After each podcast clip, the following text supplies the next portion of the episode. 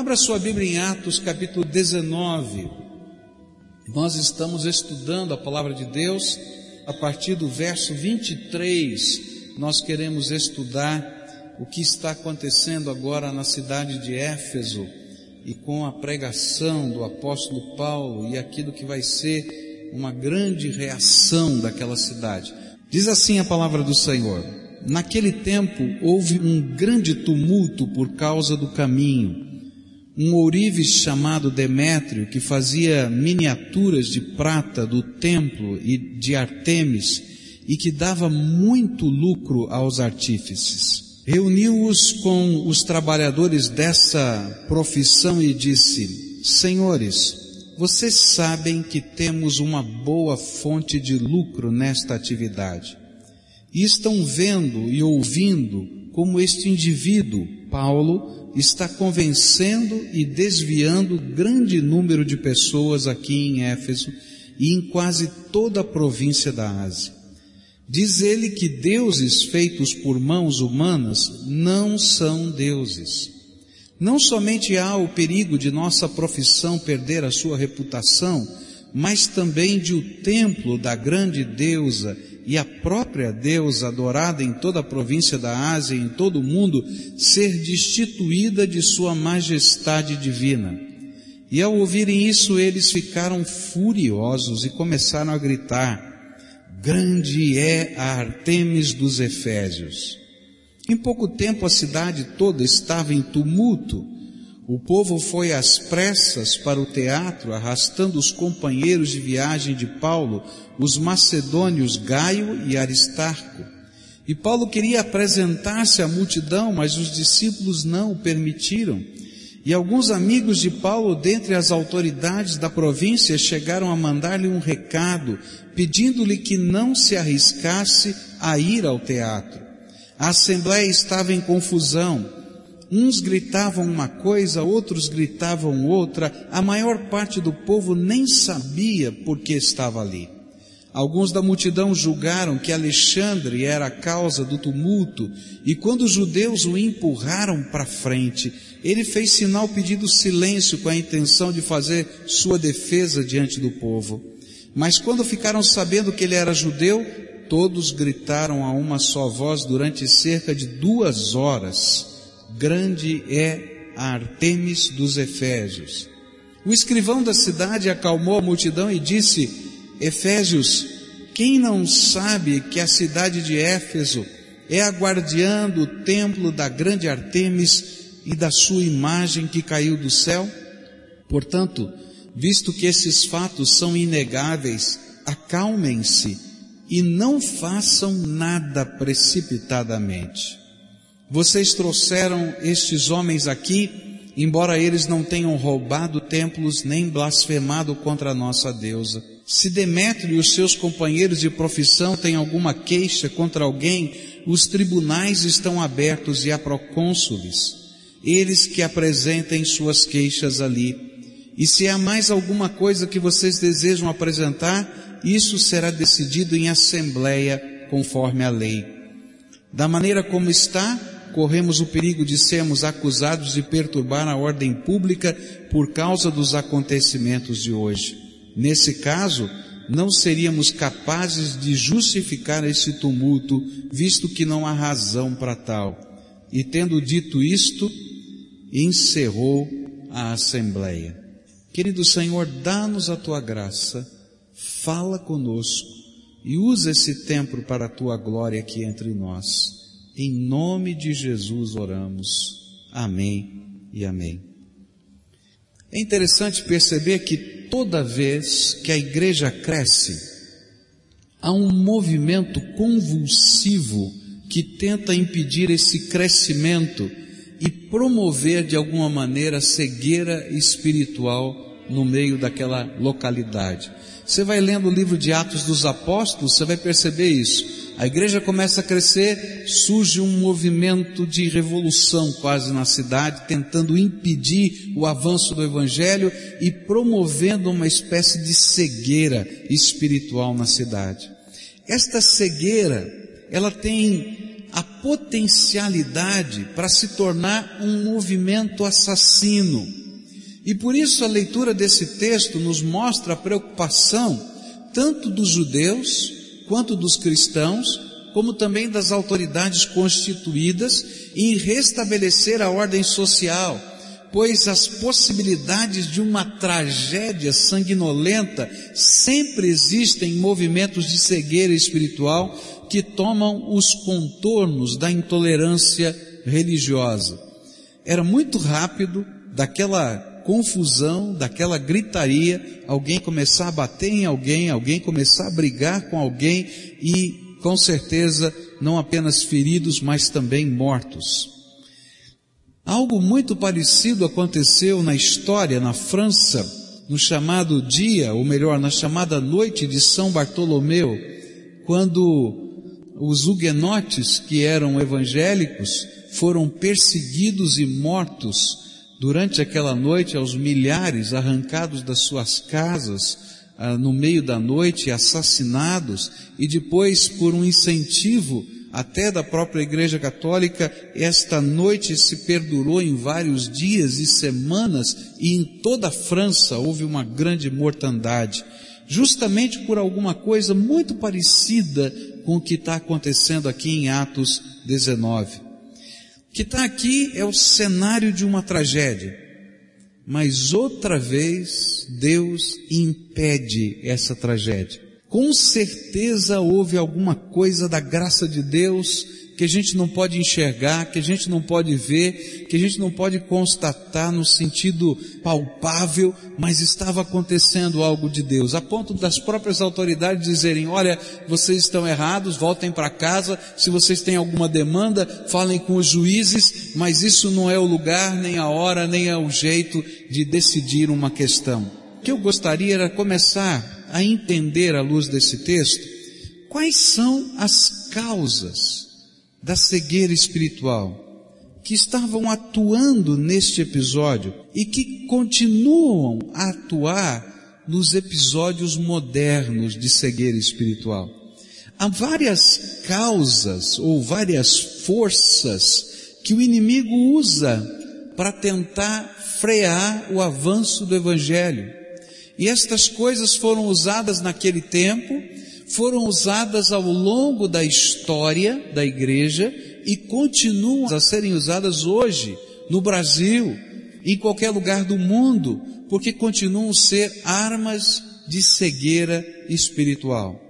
A primeira delas nós vamos encontrar nesses primeiros versículos, dos versículos 23 até o verso 27, e ela é tremendamente aparente. A Bíblia diz assim: Naquele tempo, houve um grande tumulto por causa do caminho.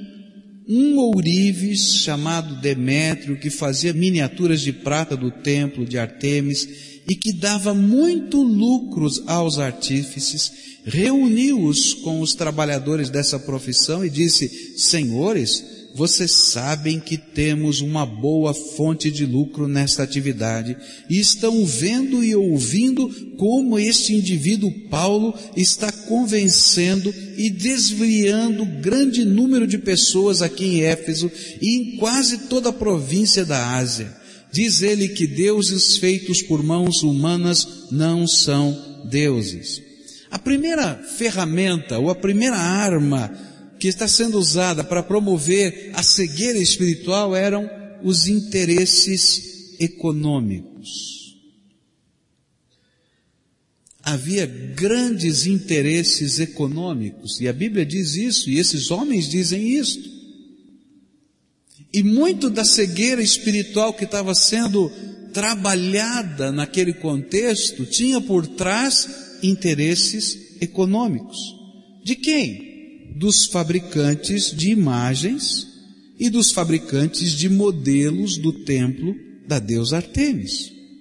Se o evangelho continuasse crescendo, o cenário econômico da cidade e, consequentemente, dos fabricantes de imagens sofreria um grande revés. Por isso, a indústria da idolatria se uniu aos comerciantes de imagens e modelos para fazer um lobby que conseguisse expulsar os crentes e os judeus da cidade. A pregação deles colocava em risco a economia pessoal de alguns e regional, que estava pautada nesse tipo de negócio. É interessante perceber como os interesses econômicos se tornam ferramenta que promove cegueira espiritual, cegueira moral e até a promoção social do pecado.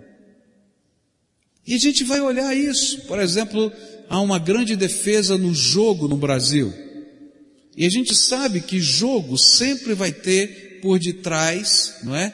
O crime organizado, a lavagem do dinheiro, além da desgraça das famílias, porque as pessoas vão perder tudo num cassino ou num negócio de jogo que seja A ou B. Mas o grande argumento, por exemplo, no Congresso brasileiro não é esse.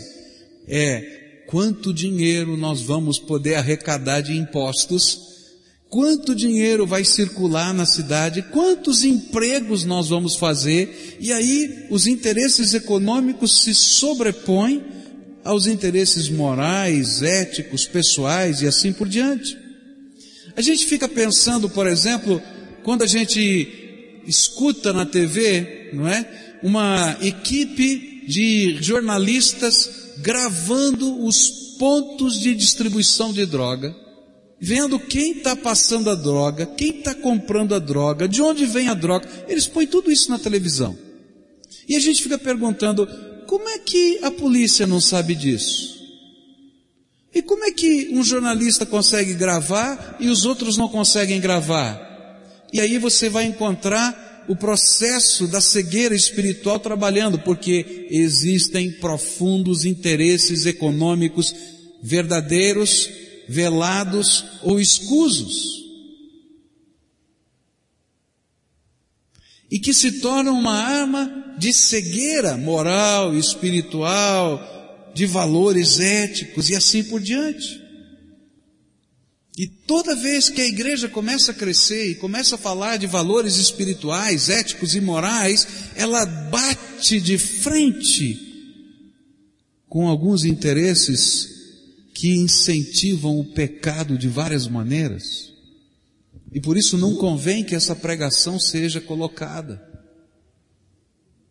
É por isso que, quando Jesus pregou o Evangelho na cidade de Jerusalém, e ele entrou no templo, e ele percebeu que haviam transformado o templo e a fé num grande negócio lucrativo, ele vai e expulsa todos os negociantes. E o interessante é que quem vem tirar satisfação com Jesus, porque ele tinha expulsado os negociantes do templo, não foram os negociantes. Foram os líderes espirituais da nação que tinham transformado a fé num grande negócio. E de alguma maneira estavam patrocinando a cegueira espiritual. Quando Jesus expulsou os demônios do Gadareno, e aqueles demônios entraram nos porcos, lembram desse fato? Aí os donos dos porcos e as pessoas da cidade ficaram com grande temor de Deus, porque viram o gadareno são, curado, mas disseram para Jesus: vá embora, porque esse negócio de salvação está fazendo a gente perder o negócio e perder o dinheiro. E ao longo da história nós podemos perceber as várias perseguições à pregação do Evangelho acontecendo e sendo promovidas, ora por uns, ora por outros, mas sempre tentando manter os interesses econômicos que eram promovidos, motivados às vezes até pela fé popular. É interessante que por detrás de toda a idolatria há um grande negócio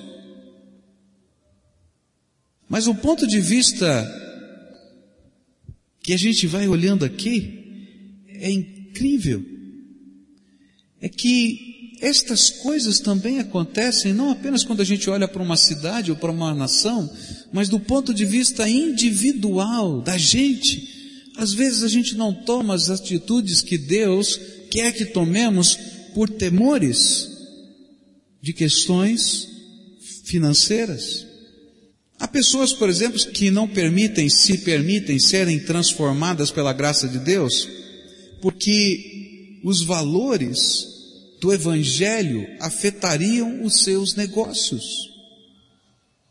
Eu me lembro de ter conversado uma vez com uma família em que o Evangelho estava entrando naquela casa e uma pessoa se converteu e começou a pregar o Evangelho para toda a família. Mas a, a, família toda entrou em conflito com o Evangelho, não por causa da mensagem do Evangelho, mas por causa das consequências da mensagem do Evangelho. Porque aquela família toda era dona de uma rede de motéis dentro daquela cidade. E por detrás dos motéis existia uma rede de prostituição. E se eles recebessem Jesus como Senhor e Salvador, o que, que eles fariam com os negócios da família? Porque eram negócios que se passavam de geração a geração. Aqueles que se converteram de fato, tiveram que deixar esses negócios, até mudaram de cidade. Mas aqueles que não quiseram ouvir a mensagem do Evangelho foram cegados porque havia interesses econômicos que representavam uma mudança de valores de vida. Eu me lembro de um senhor que recebeu Jesus como Salvador e ele então foi conversar comigo e ele disse assim: Pastor, eu estou em crise. Qual é o problema? Eu sou dono de um bar e nesse bar, desse boteco mesmo, sabe, boteco assim, pastor? Eu sou dono de um boteco. É desse bar que eu sustento a minha família. E cada vez que eu estou servindo uma pinga e um cara sai de lá bêbado, o Espírito Santo fala para mim: para com isso, homem. Você está ajudando a desgraça dos outros. Mas eu estou em crise, como é que eu vou mudar de vida? Porque representa parar de fazer a única coisa que eu fiz a vida inteira. Como é que funciona? Você consegue entender que aquilo que às vezes a gente está olhando para os outros e está apontando e dizendo, olha, na sociedade, na economia, isso, é o que acontece exatamente com você quando você se depara com os valores da fé cristã. E a fé está dizendo para você, Jesus está dizendo para você, muda de vida. E você vai dizer, mas se eu mudar de vida vai acontecer isso, vai acontecer aquilo, vai acontecer aquilo outro. E o Senhor Jesus vai dizer para você, para mim e para uma sociedade, crê que eu sou o Senhor da tua vida e eu vou mexer em todas as coisas que forem necessárias serem mexidas. Eu não quero dizer para você que você não vai passar lutas ou você não vai abrir mão de alguns confortos. Eu não quero dizer para você que vai se estender um tapete vermelho na sua frente, mas eu vou dizer que existe uma força diabólica trabalhando com você e dizendo assim: não escuta o que Deus está falando, não escuta o que Deus está falando, não veja o que Deus quer fazer, não creia no poder de Deus. E uma das razões que o inimigo vai colocar para você é grana porque ele vai mexer nos negócios escusos, na sua declaração de imposto de renda, no jeito que você comercializa, se você dá nota fiscal, se você não dá nota fiscal, se você recebe por fora ou paga por fora, porque Jesus vai dizer para você, não dá para ter dois senhores, ou você tem um ou não tem nenhum, ou eu sou o Senhor da tua vida ou não sou. E essa é uma das maneiras como Satanás trabalha a cegueira espiritual na nossa vida. Ele usa na nossa vida, numa sociedade, numa família às vezes, os interesses econômicos, para dizer para a gente que não dá para seguir a Jesus de todo o coração. É interessante que é muito comum perceber nesses momentos as pessoas tentando compatibilizar o que é incompatível e tentando fazer um acordo com Deus, e me perdoem aqui o trocadilho, e outro com o diabo. Então eu resolvo um probleminha aqui com Deus e o outro eu dou um jeitinho para lá. Mas não tem jeito, queridos. Ou nós ouvimos a voz de Deus ou não ouvimos. É assim que funciona. E tem mais. Se você tentar compatibilizar essas coisas, Deus vai revelar o pecado, porque Deus é santo e não dá para Ele fazer alguma coisa assim, mais ou menos. Eu não sei o que você sentiu quando as televisões do nosso país mostraram um grupo de pessoas lá em Brasília recebendo a propina e depois fazendo oração e agradecendo a Deus pelo dinheiro. Sabe o que eu senti? Eu senti assim, obrigado Senhor porque Tu és santo e que nada fica oculto nessa terra daquilo que o Senhor vê como pecado. E Deus publicou nos jornais de toda a nossa nação, e isso foi repetido N vezes, N vezes, para Deus dizer, não tenho nada a ver com esse negócio, eu sou um Deus santo. Porque toda vez que a gente tenta fazer essa compatibilização, a gente está dizendo que é tudo a mesma coisa, que tudo pode ser feito, desde que a gente tenha algum tipo de fé, que a gente faça algum tipo de oração, que a gente tenha algum tipo de religião. Mas Deus está dizendo: sou eu o único Deus, sou santo, ou você está comigo ou não está. Mas toda vez que a igreja cresce, o inimigo vai tentar de todas as maneiras criar ferramentas de cegueira espiritual e uma delas será os interesses econômicos. É interessante, por exemplo, ler os profetas do Antigo Testamento e ver o que a Bíblia diz. Os profetas do Antigo Testamento se levantaram e disseram: Olha, vocês estão cegos espiritualmente quando tão focados nos interesses econômicos, se esqueceram da justiça social. E eles começaram então a condenar a opressão que os ricos faziam sobre os pobres e era apoiada pelas forças religiosas da nação.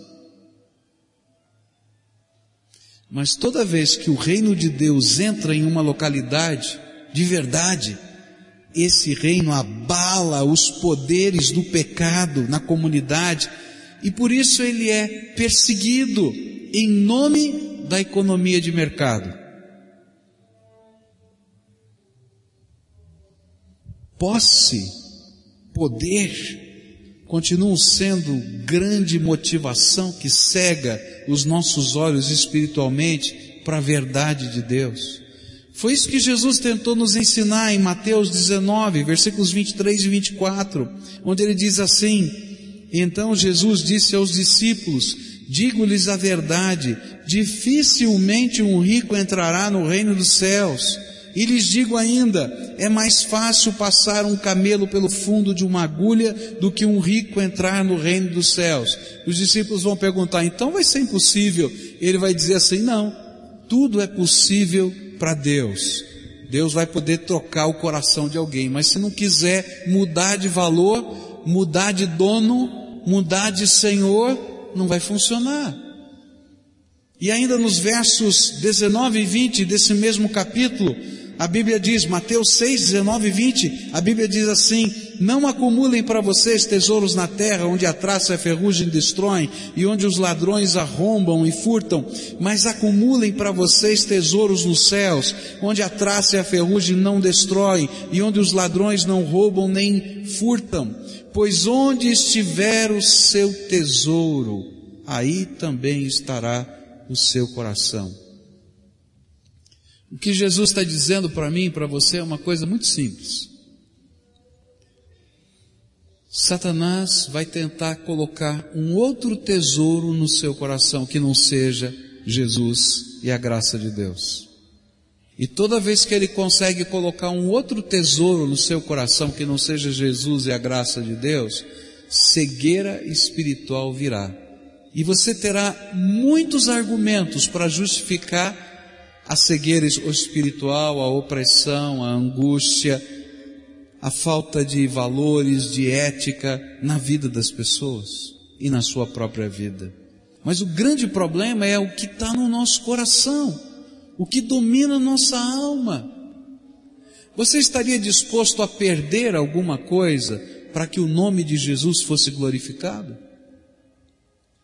Você estaria disposto a abrir mão de alguma coisa valiosa na tua vida simplesmente porque você não concorda com determinados valores éticos, morais e espirituais?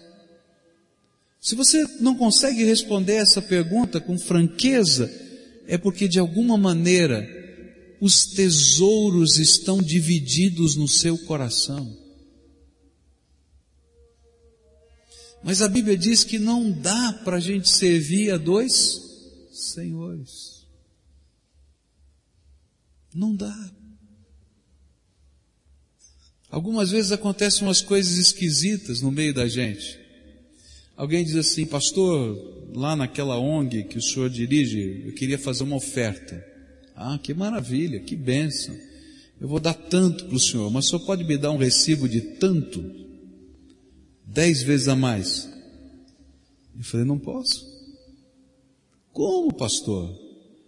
Nós não fazemos isso. Ah, pastor, vai me dizer que não faz isso.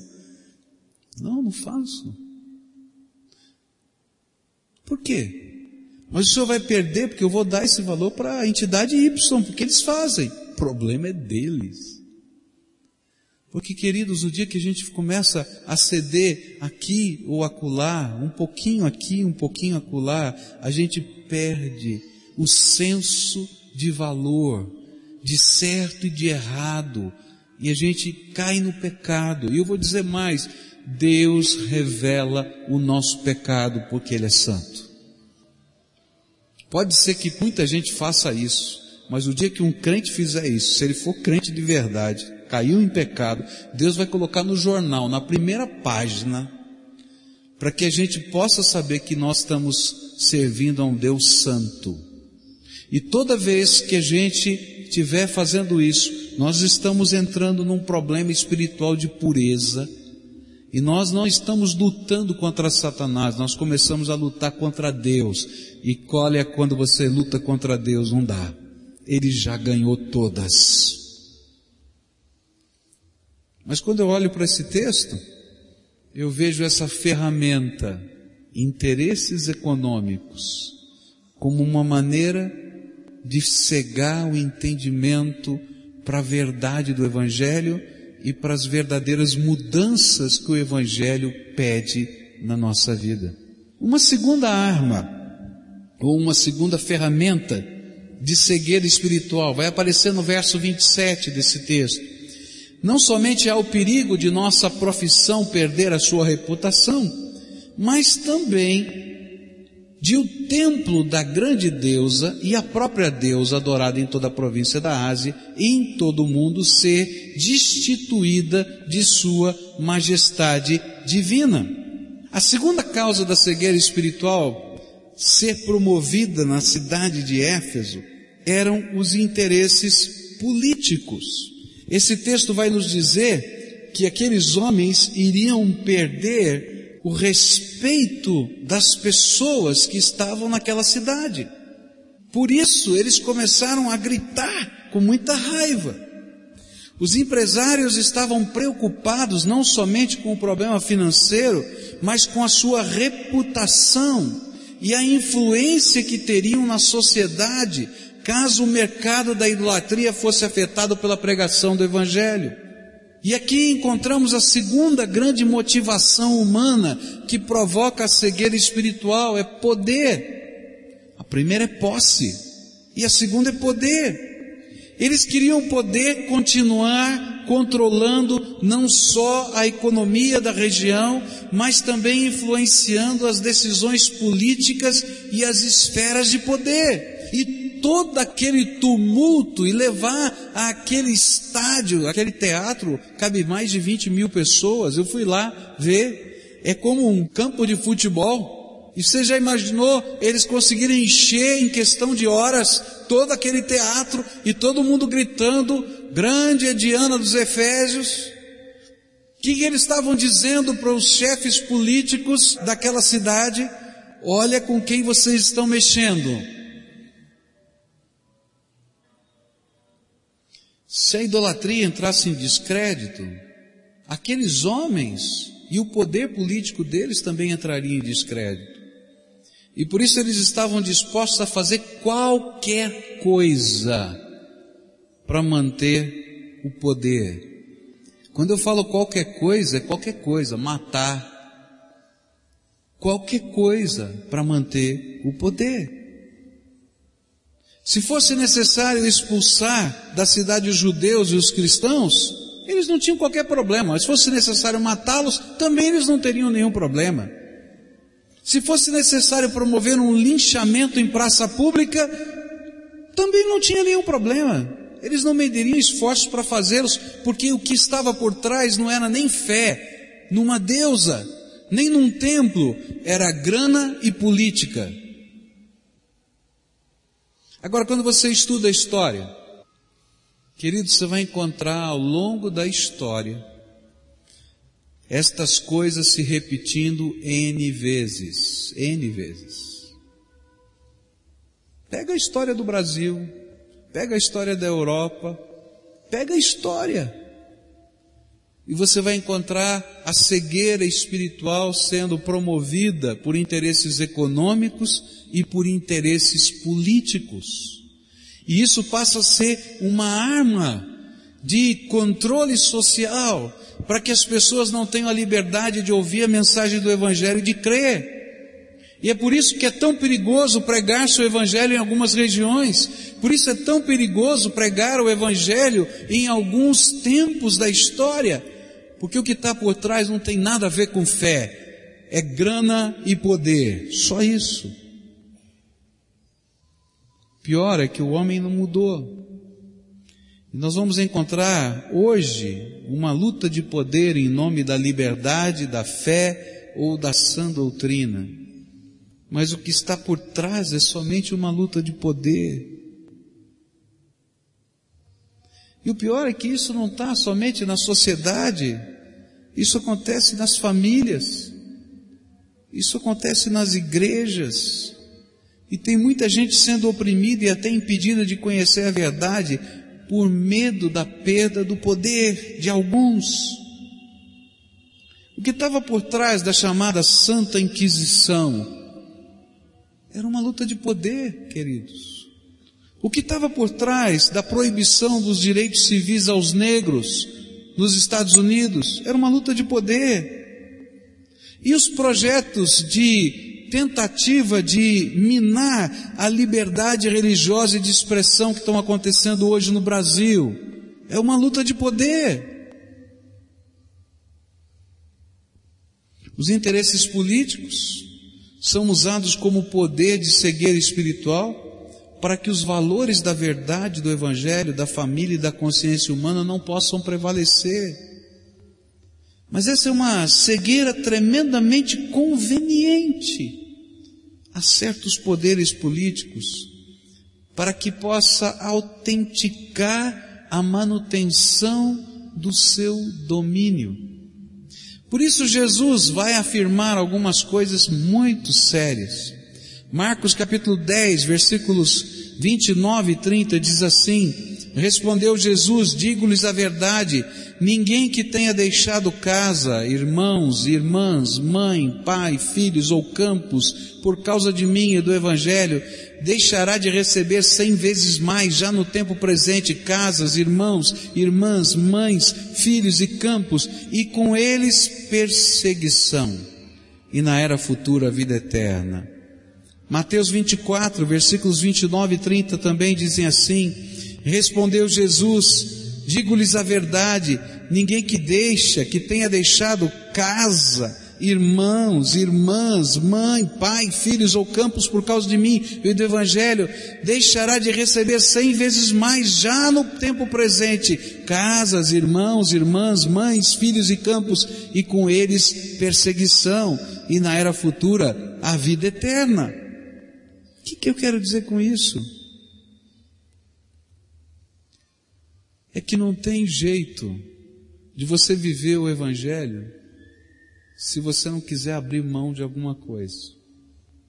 E não tem jeito de você viver a pureza do Evangelho sem que você se torne o alvo da crítica de alguma pessoa. E se você não está disposto a abrir mão de nada, e nem de ser criticado, então eu diria para você, não adianta que você não vai conseguir servir a Jesus. Que vai chegar um determinado momento que a crítica vai vir. E vão dizer para você, escuta, como é que funciona esse negócio? Por que, que você está fazendo assim? E você vai assumir uma posição de firmeza ou pureza. E a crítica vai continuar, não porque você fez alguma coisa errada, mas porque você fez o que está certo. Eu me lembro de uma senhora que veio chorando uma vez conversar comigo e disse, pastor, eu não estou entendendo. Eu não estou entendendo o que está acontecendo. Eu falei, o que foi? Meu marido está muito distante de mim. E eu perguntei para ele, o que está havendo? E ele olhou bem nos meus olhos e disse assim, você é certinha demais para mim. Eu não fiz nada de errado, mas ele está dizendo que eu sou certinha demais e que eu não presto para ele. Entende o que eu quero dizer? É como, por exemplo, lá com Daniel, quando os inimigos chegaram lá e disseram, vamos acusar Daniel de alguma coisa, alguém disse, bom, não tem. Esse cara é sério. Ele não rouba na política, ele não tem caixa dois, ele não tem, ele está fazendo tudo direitinho. Você não vai achar nada, nós já pesquisamos tudo. Bom, o que, que a gente tem? A única coisa que a gente pode dizer é que ele é crente. Esse cara ora todo dia, sete vezes por dia. Então é aí que a gente vai pegá-lo. A gente vai fazer o rei mandar fazer um decreto que ele vai construir uma estátua, todo mundo vai se ajoelhar para a estátua, e a gente sabe que esse cara é um cara sério, ele não vai se ajoelhar, ele e outros seus amigos não vão fazer isso, ele não vai deixar de orar sete vezes por dia, e nós vamos pegar todos esses crentes de uma vez. E pegaram. Agora o que estava por trás? Qual era a ferramenta de cegueira? Grana e poder. Tremendo isso. O Evangelho, ele gera medo nas pessoas porque é o poder de Deus para a transformação de todo aquele que nele crê, diz a Bíblia. E é uma ferramenta tremenda da graça de Deus para a transformação tanto do homem quanto da sociedade. Porque os valores do reino precisam ser implantados. E a cegueira e a opressão são desbancadas quando isso acontece. Uma das coisas tremendas que começou a acontecer no movimento evangélico com Wesley é que aqueles homens, eles trabalhavam naqueles anos, naquele tempo da Revolução Industrial, 16 horas por dia. E não tinha feriado nenhum, e não tinha sábado, e não tinha domingo, não tinha nada, era 16 horas por dia, todos os dias. E aí aqueles crentes, para poder servir ao Senhor, depois de 16 horas de trabalho, eles faziam vigílias de oração. E depois de uma vigília de oração, eles iam trabalhar no dia seguinte. E sabe, num dado momento alguém disse assim, nós vamos orar para Deus mudar esse negócio. E para a gente poder ter tempo para as nossas famílias, para os nossos filhos e para adorar a Deus. Porque toda vez que a gente começa a estudar a palavra de Deus, a gente vai descobrir que Deus sempre disse que o homem tem que separar um dia. E nesse dia ele vai estar com os seus queridos, vai desfrutar com eles, mas também vai consagrar para adorar o Senhor. E aqueles homens começaram a fazer um movimento, e se hoje existem leis trabalhistas no mundo, foram as conquistas dos crentes no tempo de Wesley que fizeram essas coisas acontecerem.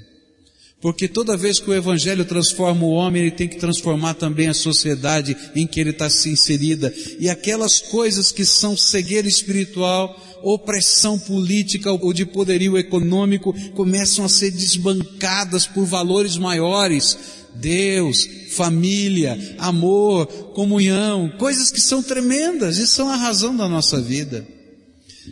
Uma coisa tremenda que vai acontecer também na Inglaterra é que não existia sistema público de educação. E por não existir sistema público de educação, a oligarquia que dominava o conhecimento e a ciência continuava no poder sempre, e a maioria das pessoas não sabiam ler e escrever. E aí vai surgir na Inglaterra, nesse período, nesse mesmo período, uma coisa muito interessante, chamada Escola Bíblica Dominical. Sabia? A Escola Bíblica Dominical começou a ser implantada no mundo da Inglaterra, nos domingos, no finalzinho da tarde, no quase escurecendo o dia, porque todo mundo trabalhava, e pegava os garotos, meninos de 12, 13, 14 anos, que trabalhavam nas minas de carvão e que saíam todos pretinhos de carvão e que não sabiam ler e escrever. E alguns homens transformados pela graça de Deus, que pertenciam ao outro lado, daqueles que conheciam e detinham o poder da ciência, da leitura e assim por diante, mas agora convertidos, faziam uma escola bíblica mas eles não sabiam ler. Então a primeira coisa que eles tinham que fazer é ensinar a ler. E quando aqueles moços começaram a ler a Bíblia e começaram a aprender a ler, a sociedade teve que mudar porque os valores começaram a mudar, queridos. Existem ferramentas de opressão e essas ferramentas de opressão fazem parte da cegueira espiritual que o inimigo coloca, mas que usa pessoas, sistemas da sociedade para que o evangelho não faça diferença e transformação. Quando a gente continua estudando a história, a gente vai ver como essas coisas são tremendas. Aqui na América Latina, no final do século XIX, quando começaram a eclodir as repúblicas em toda a América Latina, havia um grande problema, um grande problema. O problema era como é que a gente pode fazer as pessoas lerem e escreverem nessa América Latina toda. E durante muitos anos, a Igreja Católica trabalhou contra toda forma de conhecimento, ciência e leitura, especialmente dos mais pobres. E quando houve o um movimento de república, os, os governos não estavam preparados. E sabe quem entrou nesses governos todos da América Latina, não tanto no Brasil, mas em todos os governos da América Latina, a Sociedade Bíblica Internacional. Naquele tempo ela era a Sociedade Bíblica Britânica. E ela vendia Bíblias em toda a América Latina. Mas ela tinha um método de estudo bíblico ou um método de ensino de leitura, melhor dizendo, chamado método Lancaster de alfabetização. E esse método foi implantado em toda a América Latina. E alguns governos patrocinaram esse método, porque era o método de alfabetização de adultos que eles traziam da experiência das escolas dominicais. E você encontrava em todas as regiões da América Latina pessoas que mesmo tendo recebido a proibição da Igreja Católica de ler a Bíblia, o pai, a mãe e os filhos liam a Bíblia em casa, porque tinham aprendido a ler na Bíblia pelo método Lancaster de alfabetização. Por que, que eu estou falando tudo isso? Porque quando a gente estuda a história, a gente descobre, queridos, que existem forças trabalhando dentro de uma sociedade para imprimir a cegueira espiritual. E que a batalha espiritual não acontece só lá no céu entre anjos e demônios. E que não existem apenas pessoas endemoniadas, mas existem sistemas econômicos, sistemas políticos, sistemas sociais que são demonizados, que trabalham de forma a promover um controle que as pessoas não venham a crer e conhecer o Evangelho, porque toda vez que o Evangelho entra, tem que haver mudança no homem e na sociedade. E se não há mudança no homem, não há na sociedade. E se o homem de fato mudou, Jesus vai usar esse homem para ser parte da transformação da sociedade. E essa transformação não é revolucionária, não é de pegar em armas, não é de fazer guerra, é de levar a graça de Deus e de ajudar as pessoas a crescerem, crescerem com Deus e crescerem como pessoas, com as suas famílias, com o seu ser, no seu dia a dia. E quando a gente muda, queridos, não tem força que consiga deter o avanço do reino de Deus.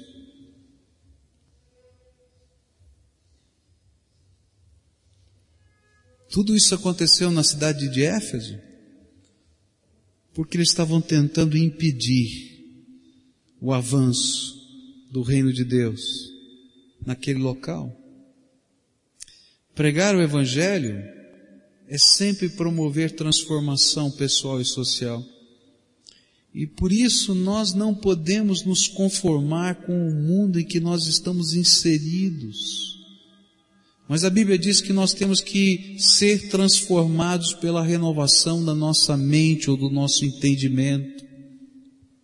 Tem que começar aqui com valores, com atitudes e com um franco e certo combate a toda forma de cegueira espiritual que nos é imposta pelos poderes econômicos ou políticos ou diabólicos, tanto faz. O grande desafio da palavra de Deus é que nós não nos deixemos cegar espiritualmente, moralmente, socialmente, por uma passividade que é conivência com o pecado e o mal. Por isso, Tiago nos ensina que a omissão é tão pecado quanto a comissão. O não fazer nada é tão pecado como fazer alguma coisa errada. E ele diz assim, Tiago 4, verso 17, Pensem nisso, pois, quem sabe que deve fazer o bem e não o faz, comete pecado. Quem sabe que deve fazer o bem e não o faz, comete pecado. Na sua vida, Satanás usa algumas ferramentas de cegueira. Duas delas, Satanás tem usado ao longo de toda a história grana e poder. Às vezes, queridos, as grandes brigas, as grandes confusões dentro da nossa casa não tem nada a ver com os fatos que a gente está discutindo. Tem a ver com grana e poder. Você já viu briga de família pela herança? Tem vezes, dentro das nossas mudanças de vida, que o grande problema não tem nada a ver nem com a fé que você está vivendo, mas quem sabe com o tipo de influência que você está aceitando, que diverge da influência que manteve o poder, o jeitão de ser da sua vida até hoje. E de repente é uma convulsão dentro da tua vida, dentro da tua casa, porque está mudando alguma coisa na tua vida. É muito comum a gente, quando estuda situações de família, né? Às vezes tem uma pessoa que está vivendo um problema sério, uma drogadição, alguma coisa assim, e entra Jesus e começa uma obra de transformação. E quando essa pessoa está transformada e a gente vai imaginar, olha, está tudo bem nessa casa, porque essa pessoa foi transformada, a família entra em crise. E a gente vai olhar e vai dizer por quê? Porque na, na estrutura da família, aquela pessoa, como ovelha negra, ela descarregava todos os males sociais daquela família jogados ali. Agora essa pessoa ficou boa e eles não sabem onde fazer e como enfrentar suas batalhas. E aí a gente tem que olhar para as nossas próprias cegueiras que estão acontecendo dentro da nossa vida. Às vezes você não tomou ainda uma atitude porque você tem medo. Medo da grana, da troca de influência e de poder. Uma vez eu conversava com um marido, e esse marido chegou para mim e disse assim, pastor, eu estou com um problema. Qual é o problema? O chefe da minha mulher está cantando a minha mulher. Está dando em cima descaradamente da minha mulher. E eu virei para ele e falei: qual é o problema? Como, pastor? É simples. Fala para sua mulher pedir demissão, que você, como marido, vai cuidar da casa. E você vai se virar, vai trabalhar três, quatro empregos. Aí ele virou para mim, mas pastor, o salário dela é o maior da nossa casa, vai arrebentar a nossa família. Eu disse para ele assim, querido, que a tua esposa está esperando é que você seja homem o suficiente para dizer para ela que ela pode deixar o emprego imediatamente. Porque se ela já falou isso para você, é que ela não está aguentando mais esse negócio, ela quer ir embora amanhã. Ela só não pediu porque ela sabe que a grana é importante na sua casa. Ele diz, mas eu não posso fazer isso, como é que vai ser? Você está entendendo o que eu estou falando? E aí depois a gente não entende porque um divórcio aconteceu na família. Não é porque ela gostou do patrão, é que ela olhou para o marido e disse, ele não foi homem suficiente para cuidar do meu coração. Mas sabe o que está acontecendo ali? É uma forma de cegueira onde um valor material se torna mais importante do que o valor do afeto, da família, da cumplicidade, do ser em um. E quando isso está acontecendo, a família está se quebrando. E a cegueira espiritual está entrando. Para a gente não entender que é tão espiritual você proteger a sua esposa de uma situação assim, quanto qualquer bandeira de fé que você levante numa praça. Agora, se você se vende a esse tipo de cegueira, com certeza você vai se vender a outros tipos de cegueira na sua vida. A Bíblia chama isso de prostituição prostituição espiritual, onde eu vou colocando alguns valores que vão crescendo, crescendo e tomam o lugar de Deus na minha vida, e eu me torno amante desses valores, ao mesmo tempo em que eu sou casado com Deus. E aí não funciona. Viver a fé em Jesus é ter um único Senhor e tem um compromisso com esse Senhor radical. E se isso representar eu perder os bens, eu vou perder. E se isso representar perder a família, como está lá no texto, olha, nós perdemos os bens, o dinheiro, etc, etc. E aí Jesus diz assim, ó, se você for fiel assim, aqui ainda você vai receber cem vezes mais porque eu sou o Senhor da tua vida. E vai receber ainda no final de tudo a vida eterna. É isso que Jesus está dizendo. Mas lembra que você vai também ter perseguições. Está lá no mesmo texto.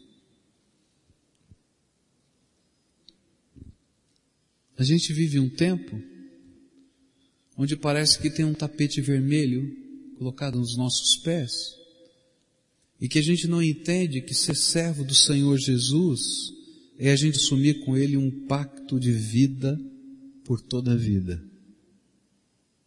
Onde a gente vai dizer, Jesus, Tu és o primeiro na minha vida, Tu és o primeiro na minha vida. E aí eu vou checar a minha vida à luz dos valores do reino de Deus. Eu vou checar os meus negócios à luz dos valores do reino de Deus. Eu vou checar as coisas que estão acontecendo, ou a minha atitude diante das coisas, à luz dos valores do reino de Deus. E aí a gente vai dizer, bom, a vontade que eu tenho é fazer isso, aquilo, aquilo, aquilo outro. Mas se eu fizesse isso, aquilo, aquilo, aquilo outro, no que eu seria diferente das pessoas que estão promovendo a cegueira? E aí eu vou ter que dizer, não, eu não vou fazer nada disso. Eu vou fazer aquilo que é o método de Jesus. Eu vou ser ovelhinha no meio dos lobos. Porque quando eu sou ovelhinha no meio dos lobos, o pastor se levanta para abençoar a nossa vida. Agora eu e você, como servos do Senhor, não podemos permitir isso na nossa vida, mas também não podemos nos calar quando a gente enxergar a opressão, queridos, a opressão da cegueira espiritual em qualquer lugar da vida humana que nos cerque. E talvez a gente não tenha os meios de fazer a diferença que nós imaginávamos que seria melhor. Mas eu fico pensando que aquele homem que começou a pegar e fazer um estudo bíblico no final da tarde do domingo com aqueles meninos que saíam das minas de carvão da Inglaterra e começou a ensiná-los a ler a Bíblia e começou a ministrar na palavra de Deus na vida deles. E esses meninos começaram a ensinar outros meninos a ler e a estudar a Bíblia. Deus fez uma grande revolução na vida das pessoas. Mas não são só eles. Cada um de nós temos um dom do Espírito. Qual é o teu dom? Qual é o teu dom? Você já pensou que Deus está nos chamando para pregar o Evangelho usando esse dom e fazendo diferença nessa nossa sociedade? E que talvez eu não consiga fazer isso com um milhão de pessoas, ou com mil pessoas, ou com cinco mil, mas se eu fizer com uma, isso gera uma cadeia da graça de Deus. E esse um que foi abençoado vai querer fazer com mais um, com mais dois. E vai chegar uma hora que alguém vai ler na história e quem sabe nem saber o teu nome, mas sabe que alguma coisa aconteceu porque num domingo à tarde você parou de assistir televisão para abençoar a vida de alguém. Entende o que eu estou falando? Mas aí vem instrumentos de cegueira. Você sabe que tem muita gente que não consegue entender, por exemplo, a doutrina do dízimo que a décima parte de todas as coisas a gente consagra a Deus, não é porque Deus precisa, porque Deus, com uma palavra do seu poder, criou os céus e a terra, mas se tem uma crítica terrível de todos os crentes, é porque a gente ensina essa doutrina. E alguém pensa é porque o pastor vai ficar rico. Não, o pastor tem que ser dizimista tanto quanto você, ele é um assalariado e o seu salário é votado pela Assembleia da Igreja. Mas sabe por que incomoda tanto essa doutrina? Porque ela põe o dedo na ferida da cegueira financeira, onde diz: o mais importante não é a grana, é o Deus da minha vida e eu vou colocá-lo em primeiro lugar. E é por isso que tem muita gente que não consegue praticar essa doutrina, porque não entendeu o valor o valor é Deus em primeiro lugar na nossa vida, o resto é resto.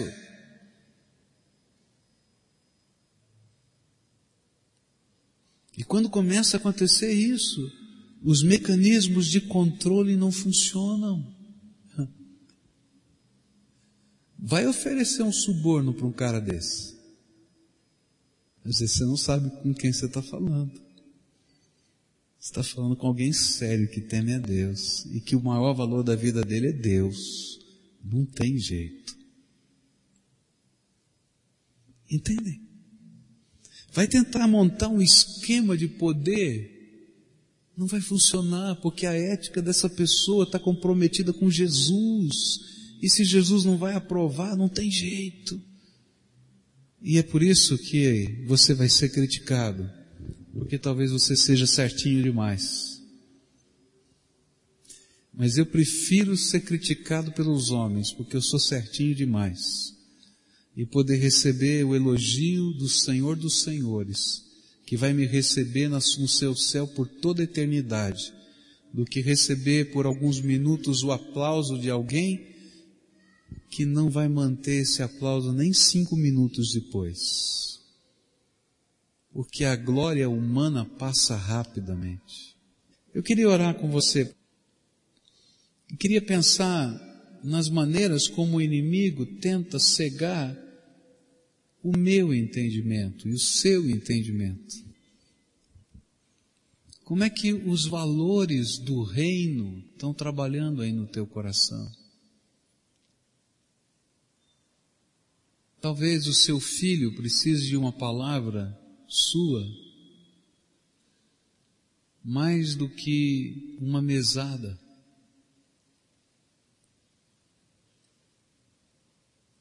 Talvez a sua filha precise de você sentado do lado dela, conversando de coisas que são importantes no coração dela, do que todas as vitórias que você vai alcançar.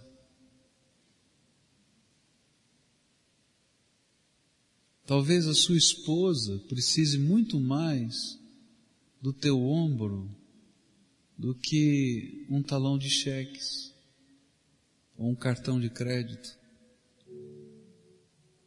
Consegue entender o que eu estou falando? Talvez tua vida tenha que fazer algumas mudanças radicais para você simplesmente ser servo de Deus em tempo integral. Eu não estou falando de você deixar o seu emprego, mas ser servo de Deus em todo o tempo, em qualquer lugar, inclusive no teu emprego. Comprometido só com os valores do reino. E todos os outros valores vão estar debaixo do valor do reino. Porque se não for assim, o nosso evangelho é mentira, é hipocrisia. Vira um time de futebol, que a gente nem sabe por que torce para ele.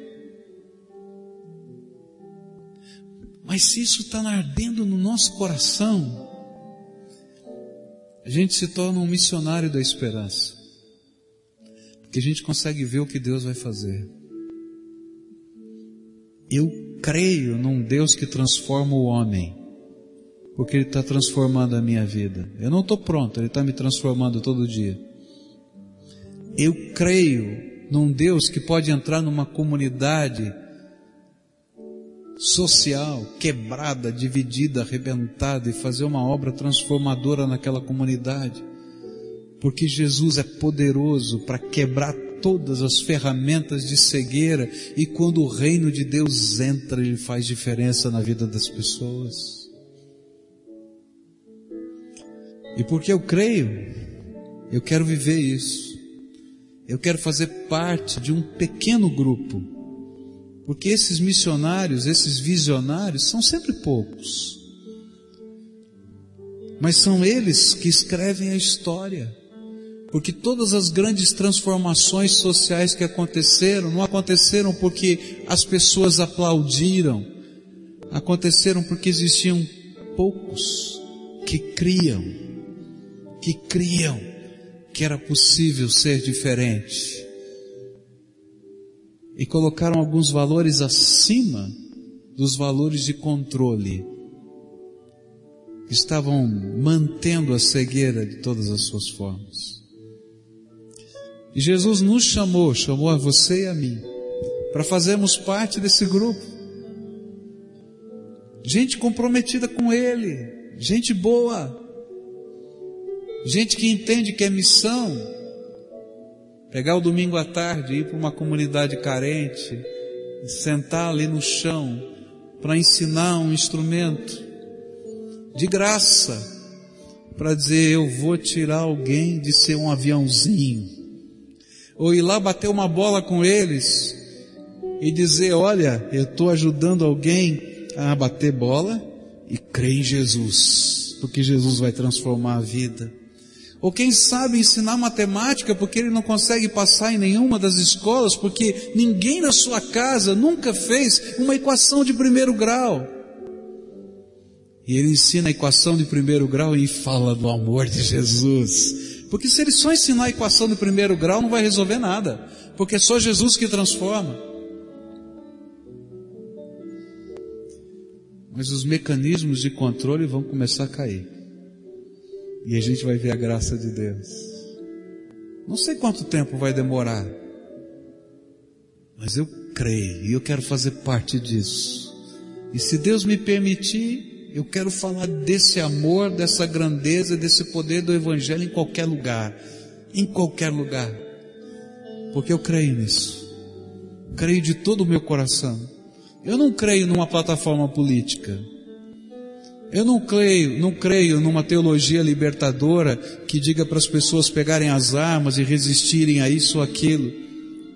Mas eu creio que eu posso dizer o que pecado é pecado, mesmo que eu tenha de ser morto. E eu posso, com o meu amor e com a minha graça, ou melhor, com a graça e o amor que Deus colocou em mim, fazer diferença.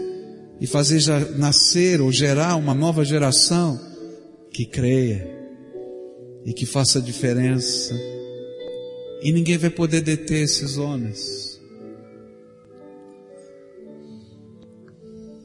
Ninguém detém, ninguém detém a bondade e o amor quando lutam contra toda forma de opressão. Na década de 80, um país chamado Romênia tinha um ditador chamado Cesesco. E esse homem proibiu toda forma de religião, toda forma de fé e toda forma de pregação. No interior daquele país, uma igreja evangélica com 300 membros foi para a praça pública. E foram para a praça pública para celebrar o Natal. E o ditador mandou o exército com seus tanques de guerra cercarem aqueles 300 irmãos e deu um ultimato a eles: vocês não podem celebrar o Natal aqui. É proibido celebrar qualquer tipo de expressão religiosa em qualquer lugar, porque esse país é um país ateu. E nós queremos que toda forma de fé é cegueira que atrapalha a sociedade. E eles disseram: Nós temos liberdade diante de Deus de adorá-lo, e nós vamos celebrar o Natal. E diante das câmaras de televisão daquele país, aquele ditador deu uma ordem que os tanques de guerra disparassem as suas metralhadoras. Setenta daqueles irmãos em Cristo morreram imediatamente fuzilados por aquelas balas das metralhadoras. 230 deles, alguns feridos, alguns machucados, conseguiram fugir e se espalhar. Mas aconteceu uma coisa estranha. Em todas as cidades daquele país, as pessoas começaram a sair na rua com velas na mão. E começaram a marchar na direção de todos os templos cristãos que estavam trancados para celebrar o Natal. E aí, aquele ditador mandou que os tanques de guerra saíssem nas ruas de todas as cidades e impedissem aqueles que estavam marchando com aquelas velas de entrarem nos templos para celebrar o Natal. Mas eram milhares. E aqueles homens e mulheres com velas subiam nos tanques de guerra, abriam as tampas dos tanques de guerra e convidavam os soldados, ao invés de atirarem com aquela metralhadora, a pegarem uma vela e entrarem no templo para celebrarem o Natal. E sabe o que aconteceu? Os tanques ficaram vazios, as igrejas ficaram cheias, e no dia seguinte, aquele imperador, aquele ditador, tinha sido deposto. E aqui ele chamou na Romênia de Revolução das Luzes, porque eles celebraram o Natal com uma vela na mão. Para mim, aquela pequena vela que custou a morte de 70 pessoas, representa o que nós fazemos quando pregamos o Evangelho. Nós não estamos para dizer para as pessoas peguem as metralhadoras, porque isso eles já fazem todos os dias. Nós estamos para dizer, a minha pequena luz pode brilhar. E se eu brilhar a minha pequena luz com a graça de Deus junto com a tua pequena luz, toda essa terra vai brilhar. E eu queria convidar você a não deixar a escuridão ficar aí, mas ser parte do instrumento de Deus e da graça que está rompendo a escuridão com a nossa pequena luz. Talvez alguém dissesse: que adianta a gente sair com uma velinha na mão? Como é que a gente vai lutar contra um tanque de guerra e uma metralhadora com uma velinha na mão? Mas queridos, todas as vezes que a gente se imbui da graça de Deus para ser luz, a luz, ainda que seja tênue, fraquinha, ela espanta a escuridão. Você já viu o LED do seu telefone celular piscando à noite no seu quarto escuro? Já viu? E você fica procurando, que luz é essa que está brilhando? É um LEDzinho lá do seu telefone celular piscando. É isso que Jesus está falando.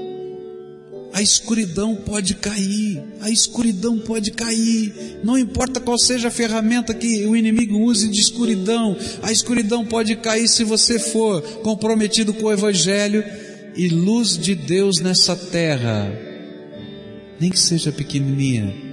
Queria orar com você agora, você vai orar? A primeira oração é só tua. Como é que essas duas ferramentas o inimigo tem usado para você perder a noção simples de que você é instrumento de Deus para que a luz brilhe? E talvez agora você tenha que fazer a sua oração: Jesus, me perdoa, porque eu tenho colocado isso em prioridade, aquilo em prioridade, aquilo outro em prioridade. E eu quero reordenar as minhas prioridades. Me ajuda. Fala isso para Jesus do teu jeito.